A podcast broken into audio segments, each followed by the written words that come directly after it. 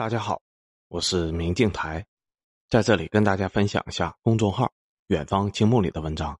希望大家能够喜欢。本期文章的题目是：普京正在重建苏联，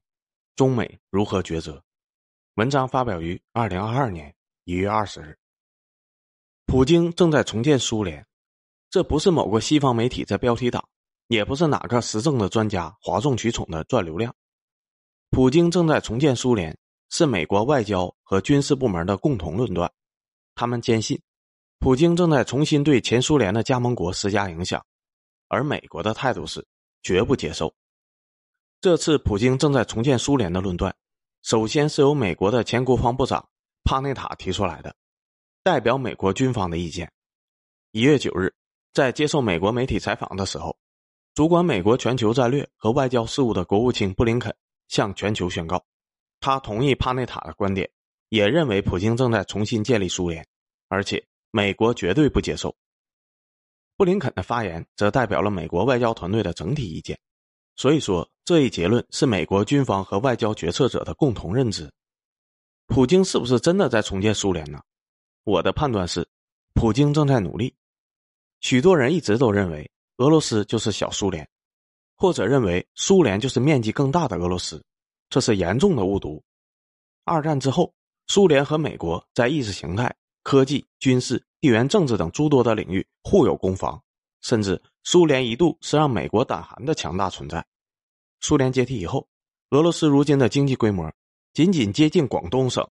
人口也进入了负增长，经济更是经过美国的休克疗法一忽悠，全面的经济制裁一封锁，让俄罗斯对全球的经济影响力微乎其微。因此。以普京这种天降猛男的强大威能，也不可能重新打造巅峰时期的苏联。但是，普京最近十年的操作，已经在努力的打造形式的苏联。苏联解体以后，面对美国的掠夺和北约东扩，俄罗斯的前二十年是全面收缩的。因此，普京重新建立苏联的标志，从领土重新扩张开始。过去十年，普京每一次的战略扩张。都是在美国的极限侵略、极限施压政策下的绝妙反杀，可见天降猛男普京天生就喜欢下逆风棋，往往能够在极端劣势中拿到自己的核心利益。俄罗斯领土辽阔，横跨欧亚，在欧洲家门口的乌克兰和白俄罗斯是俄罗斯最后的两扇大门，地处亚洲的中亚五国，则是苏联时代遗留下来的俄罗斯后花园的五朵金花。整个二十一世纪的前十年。俄罗斯一直在与美欧的颜色革命力量在乌克兰反复的斗争，最终乌克兰的街头革命让前总统逃到了莫斯科。就乌克兰全国而言，俄罗斯输给了西方，两扇大门被拆除了一扇。二零一四年三月，就在乌克兰被欧美彻底控制的绝对劣势下，普京上演了经典的反杀，夺回了克里米亚。克里米亚原本是俄罗斯的领土，曾经在苏联时代被苏联划给了乌克兰。如今，乌克兰倒向西方，普京顶着国际社会分裂一个主权邻国的巨大政治压力，为俄罗斯保住了黑海舰队的港口，以及俄罗斯在黑海的出海口。乌克兰颜色革命，美欧将俄罗斯的战略空间进一步压缩到了极限，普京就是极限下的反杀，夺回了克里米亚，实现了俄罗斯建国以后首次领土扩张。普京拿下克里米亚，让俄罗斯开启了重建苏联的梦想之门。但是，欧美持续多年的全方位的经济制裁，让俄罗斯对战略扩张有心无力。接下来的六七年里，拿下了克里米亚的俄罗斯，也只是在中国的经济支持下，勉力抵挡美国和北约的东扩而已。普京能够完成重建苏联的重要扩张，还要感谢美国与西方颜色革命的鼎力相助。普京能够重建苏联，克里米亚只是开启梦想之门，重建苏联的基石是去年刚刚签订的。俄罗斯白俄罗斯一体化协议，互联网和国际政治都是有记忆的。大家查查过去几年俄罗斯和白俄罗斯的新闻，就会发现，白俄罗斯对俄白一体兴趣缺缺，甚至非常的排斥。从过去几年的元首表态来看，普京和俄罗斯的总统卢卡申科的关系只能说是一般般。卢卡申科作为白俄罗斯的长期执政者。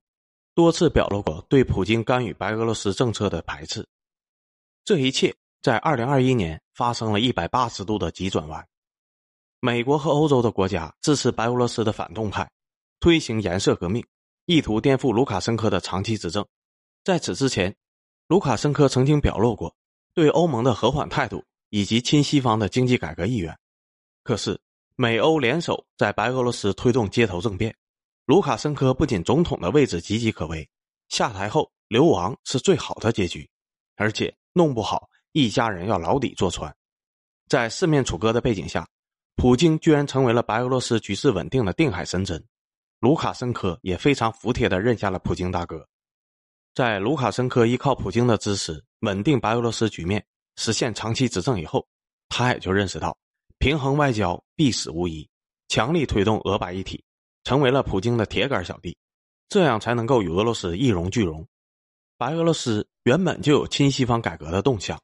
恰恰是西方的颜色革命的颠覆企图。对俄罗斯最后的门户的进攻，逼迫普京强力反杀。俄白一体协议不仅让白俄罗斯随时有宣布成为俄罗斯一部分的可能，也为其他想维护统治的前苏联国家打造了一个和普京签协议、确保政权延续的最佳样板。如果未来更多的前苏联国家和俄罗斯签署一体化协议，这个协议就成为了国家联盟的基石，具备了前苏联的雏形。普京拿下重建苏联的基石。靠的是美欧的颜色革命帮倒忙。二零二二年一开年，让美国军方和外交部门共同认定，普京重建苏联结论的是俄罗斯对哈萨克斯坦的更强掌控。如果俄罗斯真的能够实现驻军哈萨克斯坦这个两百多万平方公里、全球排名第九的国家，这也要感谢美国颜色革命的送人头。在今年之前，哈萨克斯坦虽然是前苏联的加盟国，却一直都是平衡外交政策。虽然因为地理位置和能源结构让哈萨克斯坦和中俄的关系近一些，但是哈萨克斯坦的经济改革，特别是能源投资，对美国和欧洲是大开方便之门的。美国天然气集团掌控哈萨克斯坦百分之七十五的天然气资源，可偏偏就是国家取消天然气价格限制，这一个向美国能源资本输送利益的政策，引发了亲西方的颜色革命。哈萨克斯坦的这次街头革命气势非常的凶猛，超过十万人游行示威，超万人进行了暴力掠夺，其中很多人分发和使用武器，一度占领了国家机关和国际机场。按照美国新世纪前十年的常规剧本，下一步就是总统辞职、受审或者外国避难的戏码了。但是哈萨克斯坦的总统第一时间向俄罗斯求援，普京绕开国会程序，直接以闪电之术派遣维和部队。空降哈萨克斯坦首都，随着普京的强力支持，俄罗斯的维和部队快速到位，哈萨克斯坦总统也强硬的摆平了暴乱，获得了国家的绝对权利。根据外媒报道，俄罗斯答应出兵平乱，是因为哈萨克斯坦答应了很多民族、文化、教育、文字等领域的融合政策，而且俄罗斯国内的民意是希望派驻哈萨克斯坦的维和部队从此常驻，这样。哈萨克斯坦未来将被俄罗斯的维和部队驻军，而且有一个普京力挺救命才获得国家绝对控制权力的总统。未来哈萨克斯坦效仿白俄罗斯签署一体化协议的可能性很大。最近几天是美国和俄罗斯围绕乌克兰的谈判周，俄罗斯的表态很明确：要么乌克兰承认乌东地区事实上的独立，要么就用军事战争让乌克兰东部成为下一个克里米亚。美国在声势上对俄罗斯极限施压，但是很害怕俄罗斯对乌克兰动武。从美国的近期表态来看，摆在猪肉台上的乌克兰，最后很有可能在他自己都没有资格参加的谈判中被美国随意的出卖。因此，今年俄罗斯是否军事进攻乌克兰是不确定的。但不管是谈判还是战争，乌克兰都将失去东部地区，这一点是确定的。短短几年时间。俄罗斯得到了克里米亚，然后是白俄罗斯一体。如果再加上今年的哈萨克斯坦和乌克兰东部地区，俄罗斯就将用紧密联盟的掌控方式恢复苏联百分之九十的领土。到那个时候，至少外形上，普京实现了重建苏联。面对苏联，美国是有刻在骨子里面的恐惧的，也是绝不能接受苏联再生的。可是面对普京在被步步紧逼中，一步步的反杀，扩大国家的版图，美国又能怎么做呢？如果美国有所谓的政治家真的想应对新苏联，就必须要明确，美国为什么在上个世纪经济很困难、一度被压制的七十年代能够挺过来，最终实现对苏联的反杀呢？因为苏联的霸权主义导致中苏关系很糟糕，美国恰恰是在最困难的七十年代完成了中美建交的破冰之旅。在上世纪苏美冷战期间，正是中国的第三级作用维护了世界的军事，也让美国可以最终凭借着经济和科技的优势拖垮苏联。所以，美国要应对新苏联的唯一办法是必须缓和，甚至努力营造中美关系的复苏。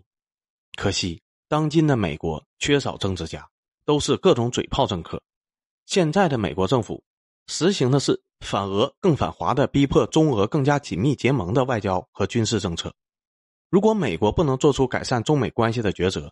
未来将继续在普京一步步的重建苏联的强大威压下瑟瑟发抖。可惜，美国更加害怕中国崛起，因此什么都不敢做。今天的中国和俄罗斯。处在历史关系最好的阶段，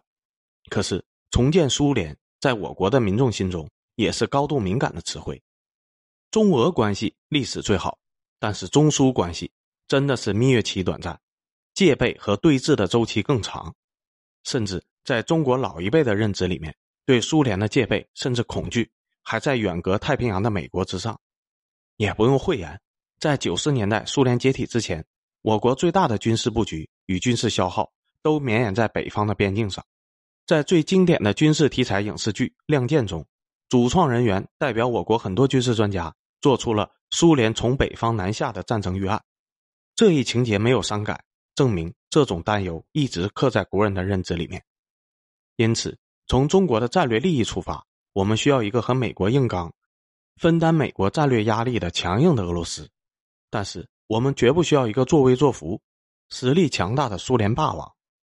过去五年的国际形势，在中美博弈斗争越来越激烈、越来越不可调和的背景下，普京凭借着卓越的手腕，闪转腾挪，为俄罗斯的扩张争取了许多核心利益。现阶段，俄罗斯确实走在重建苏联的路上。那么，我们是否应该考虑互联网上出现的与美国缓和、延缓苏联重现的建议呢？我的观点是，至少在未来几年的周期内，我们还不需要考虑压制苏联的问题。任何在未来几年短期内提出环美制俄建议的人，都是在执行阴险的挑拨中俄战略。至少在中国经济日益逼近美国、中美冲突在台湾海峡越来越难以避免的周期内，我们无需考虑普京重建苏联的问题。另外，最近一周哈萨克乱局，也让我有了普京苏联远期不足虑的判断。这次哈萨克斯坦的乱局，虽然底层力量是美国西方颜色革命的策动。但是在最高层，也有着权力长期摩擦后的彻底更迭。这次哈萨克斯坦的内乱平息，伴随着曾经统治哈萨克斯坦三十年、国父级前领导人纳扎尔巴耶夫彻底退出政治舞台，新总统托卡耶夫全面掌权。哈萨克斯坦的这次权力斗争，在二零一九年纳扎尔巴耶夫宣布辞去总统职务，那个时候就已经注定了。纳扎尔巴耶夫二零一九年的退位。伴随着对继任者权力的限制的同步进行，人类几千年的统治史也证明了一个颠簸不破的真理：每一个强势的长期执政者都会对继任者或者太子进行非常严苛的分权制衡。历史上，每一个强势的长期执政帝王都伴随着废太子以及继任者当政的时间较短就被取代的问题。纳扎尔巴耶夫自己当总统的时候，总统拥有绝对的权利。在他辞职之前，却将总统的权力进行了限制，扩大国会的权力，同时扩大国家安全委员会主席对国安与军事的掌控权力。二零一九年，纳扎尔巴耶夫辞职以后，他担任国家安全委员会主席，并且他说会和总统托卡耶夫的总统任期相同。过去两年多的哈萨克斯坦，名义总统是托卡耶夫，军事和国家安全的权利却一直还在纳扎尔巴耶夫的手里。两个权力中枢，必然会造成哈萨克斯坦今天发生的内乱。大家可能没有想到的是，普京在二零二零年的宪法改革中，除了对自己总统任期进行清零，留下了未来长期执政的可能性。另一方面，宪法修正案也对国家最高权力进行了重塑。未来的俄罗斯强总统弱杜马的格局会彻底的改变。杜马就相当于国会。普京在二零二零年的国家顶层政治的改革里面，扩大杜马的权力，将总理由总统提名和任免改为总理由杜马提名和任免。同时，普京推动了成立俄罗斯国家安全委员会，将俄罗斯国家安全与军事的掌控权从总统变相移交到国家安全委员会的主席手里。大家会惊奇的发现，普京去年设计的辞任总统后未来的分权制改革。模仿的居然是二零一九年的纳扎尔巴耶夫。二零一九年，纳扎尔巴耶夫平稳退休，总统权力移交给党内的继承人托卡耶夫。至少在当年看来，这种分权制改革，总统退休转任国家安全委员会主席，扶上马送一程的政治安排是成功的。但是，哈萨克斯坦今年在西方颜色革命的催化下，高层权力斗争，可以清晰的看到这种分权制改革。未来一定会迎来终极对决的，而且是很惨烈的对决。许多人固执的认为，普京在俄罗斯的权威是纳扎尔巴耶夫无法比拟的。从绝对的政治强人的角度，普京当然远强于纳扎尔巴耶夫。可是论相对掌控力，普京在俄罗斯的掌控力，在俄罗斯的民众支持率，对比纳扎尔巴耶夫三十年执政在哈萨克斯坦的掌控力和民意支持率，两人是非常相似的。因此。一个经济积弱、缺乏强国历史文化传承与制度安排的俄罗斯，在天降猛男普京时代，恢复多少苏联荣光，最终的威胁都不会很大。普京的身体再硬朗，他也就能撑到二零三六年，到时候就是执政三十年、老迈示威的纳扎尔巴耶夫。二零三六年之后的俄罗斯，免不了一段时期的颓唐与内耗。因此，从长远看来，普京打造的形式苏联。永远成不了有威胁的霸权苏联。面对普京正在重建苏联，我们可以笑看美俄新一轮的更尖锐的冲突。我们需要一个努力重建苏联的强硬的俄罗斯。我们也明白，世界的未来没有新的苏联。